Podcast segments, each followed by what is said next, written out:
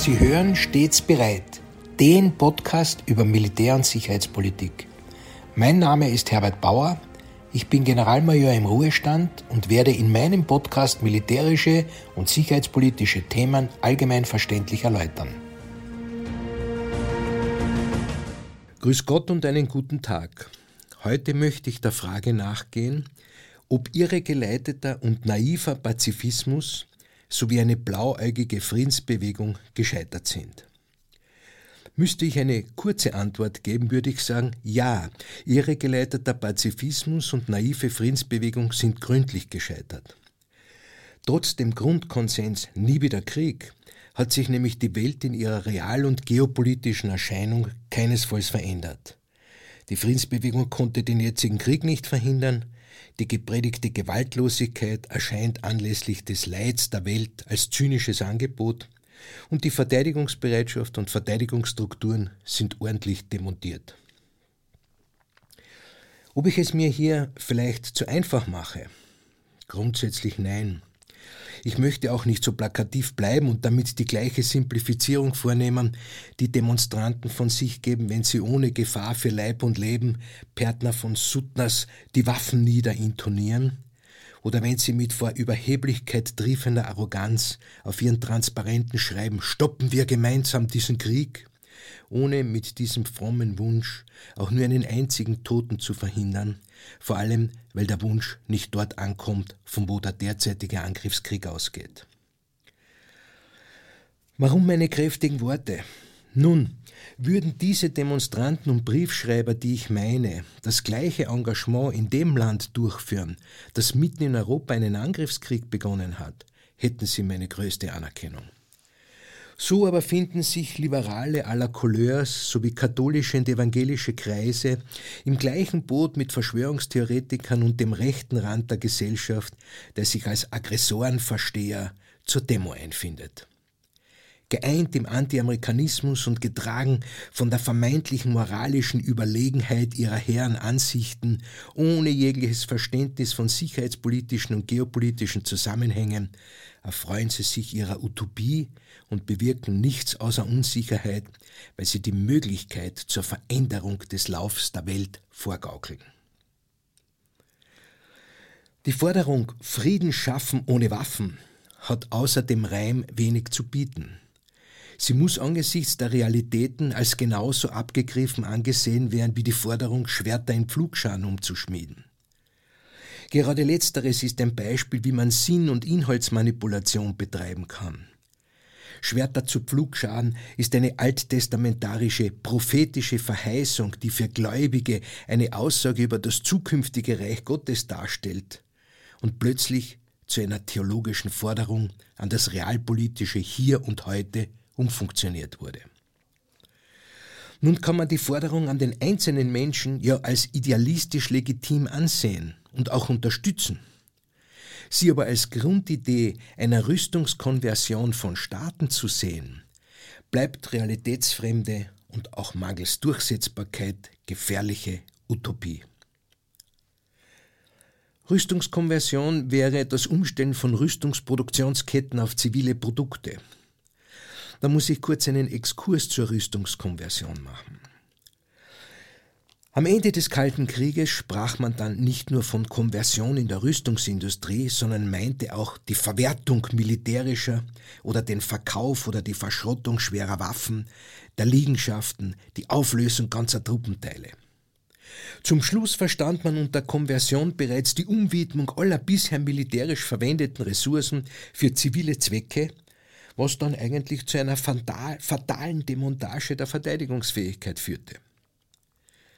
Die 68er Generation war in ihrem Marsch durch die Institutionen höchst erfolgreich gelandet. Das Problem dabei war und ist nämlich, dass das alles nur in Europa stattfand. Überall anders wurde veraltetes Gerät entweder nachgerüstet oder sogar modernisiert und aufgerüstet.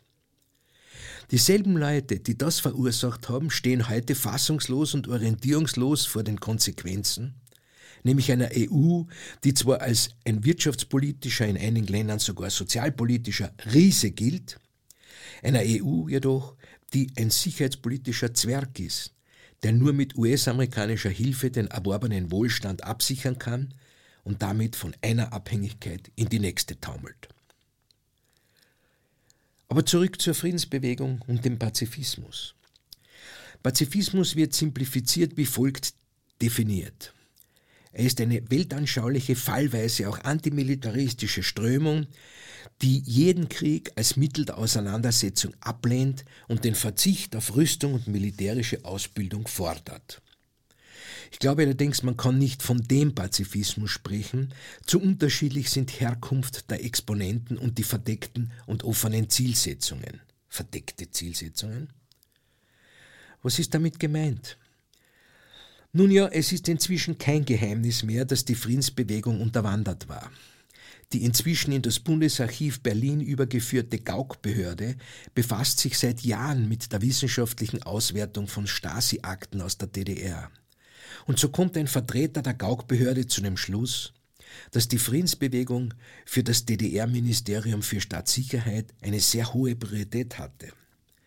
Das hing damit zusammen, dass die Ostdeutsche Sozialistische Einheitspartei Deutschland, kurz SED, mit Hilfe der Friedensbewegung in der Bundesrepublik Einfluss auf die Rüstungsentscheidungen der NATO gewinnen wollte. Es gab eine Art Arbeitsteilung, nämlich die offen DDR-freundlichen Organisationen kooperierten mit dem Zentralkomitee und den von dort angeleiteten Einrichtungen wie zum Beispiel dem Friedensrat, wohingegen die inoffiziellen Mitarbeiter, also die Agenten dieses Ministeriums, eher in dem der deutschen kommunistischen Partei fernen Milieu tätig waren, also innerhalb der SPD, der Gewerkschaften und der Kirchen. Apropos Kirchen, deren Vertreter im Westen immer wieder in gefährlicher Naivität die Gewaltlosigkeit predigen. Wieso ich immer wieder die geforderte Gewaltlosigkeit kritisiere? Ich kritisiere nicht die Forderung nach Gewaltlosigkeit. Nein, auch ich als ehemaliger Soldat sehe mich als friedliebend und trete für eine Gewaltlosigkeit ein. Ich bekenne mich natürlich auch zu dem Gewaltverbot der UN-Charta. Ich bin aber kein Anhänger des Antimilitarismus, der Militär grundsätzlich ablehnt und das womöglich auch noch gewaltsam in Ausschreitungen bei Demonstrationen oder sogar in Anschlägen gegen das Militär auslebt. Ich bekenne mich einfach zum Notwehrrecht und zu der Notwehrhilfe. Mahatma Gandhi und Martin Luther King sind zwar verehrenswerte Persönlichkeiten, aber für Staaten gehen ihre Konzepte an der Realität vorbei und sind damit unbrauchbar was nicht zuletzt auch durch ihr eigenes bedauerliches Schicksal als bewiesen angesehen werden kann. Für individuelles Verhalten können wir von bewundernswerten Vorbildern sprechen.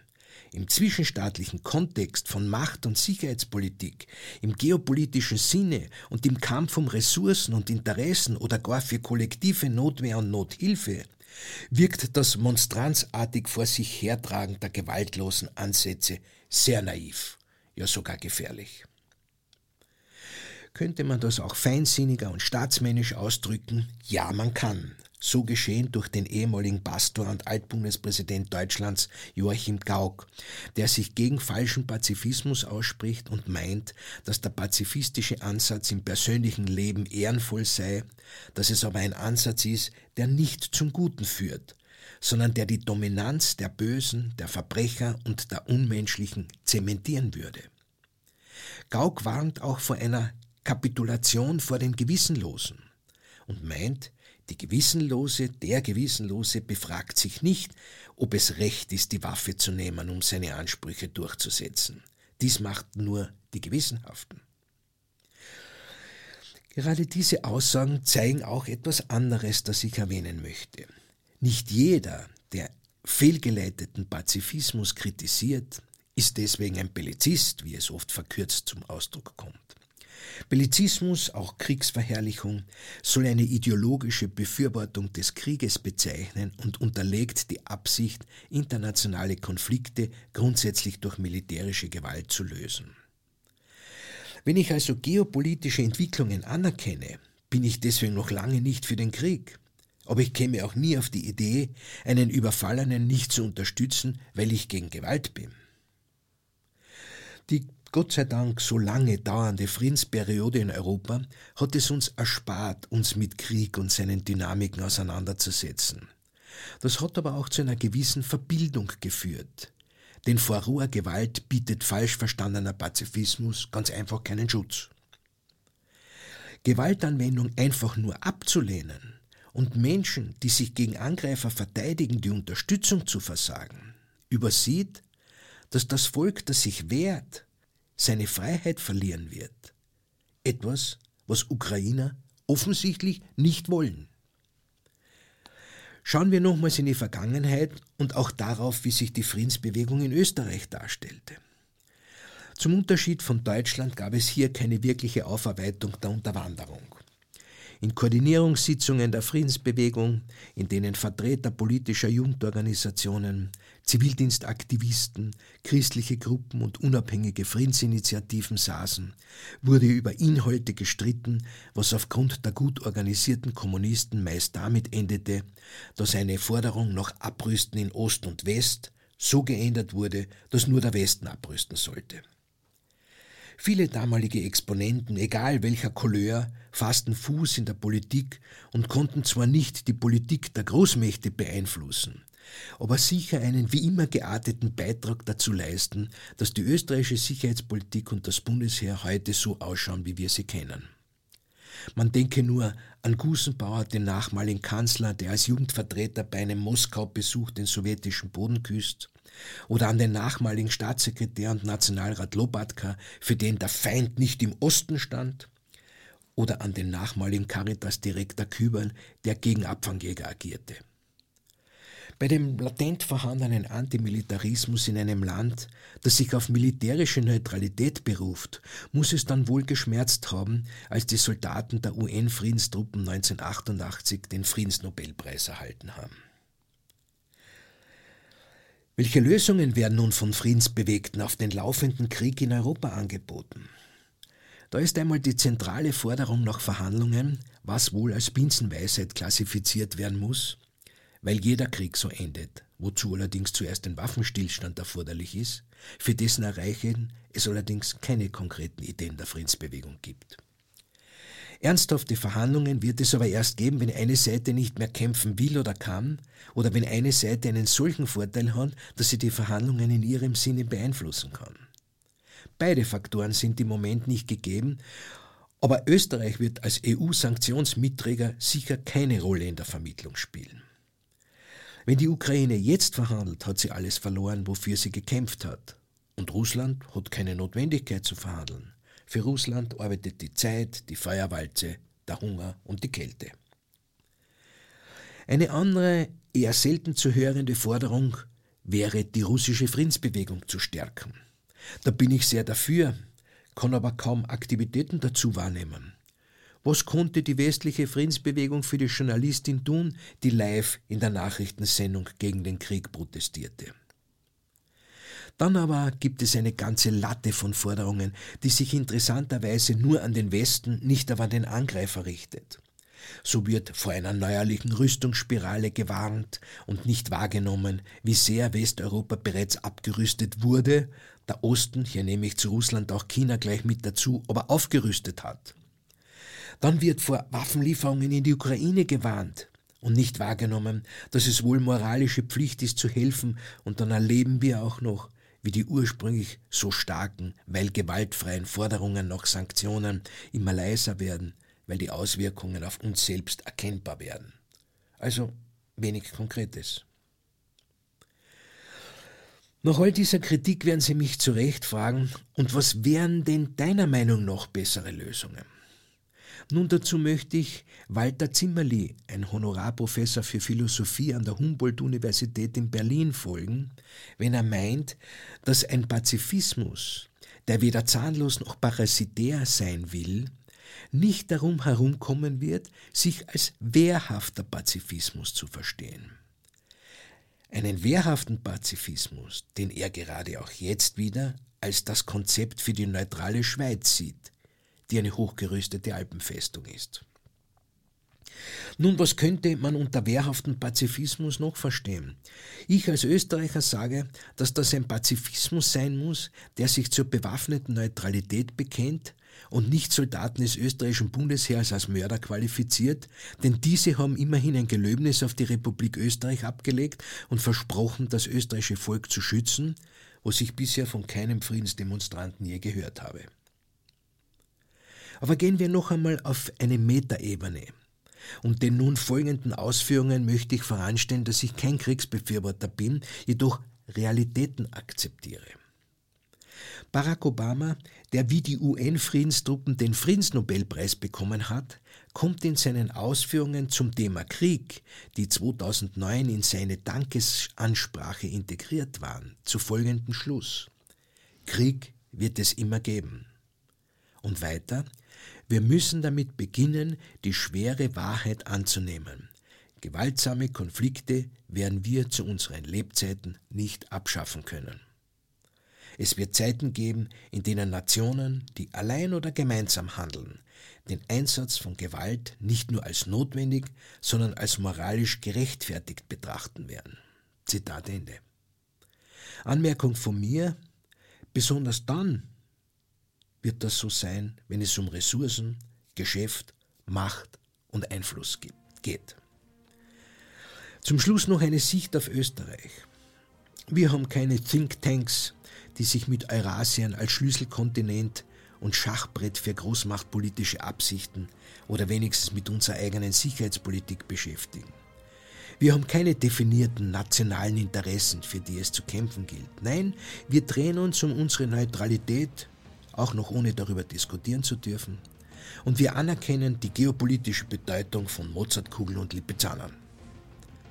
Aber vielleicht passt das für uns eh alles bestens und alles ist in Ordnung. Denn die Insel der Seligen ist bis jetzt trotz all dieser möglichen Mankos nicht untergegangen. Und ein pazifistischer Ansatz mit dem Motto die Waffen nieder ist doch ehrenhaft, oder? Verzeihen Sie den Sarkasmus zum Schluss.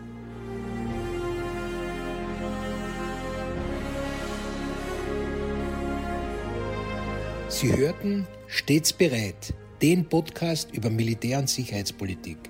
Sollten Sie Fragen zum Militär oder zu sicherheitspolitischen Themen haben, schreiben Sie mir bitte ein E-Mail an stets bereit at missing-link.media.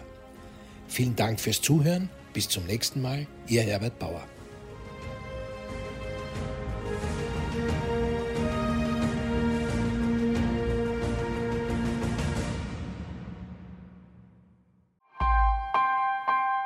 Missing Link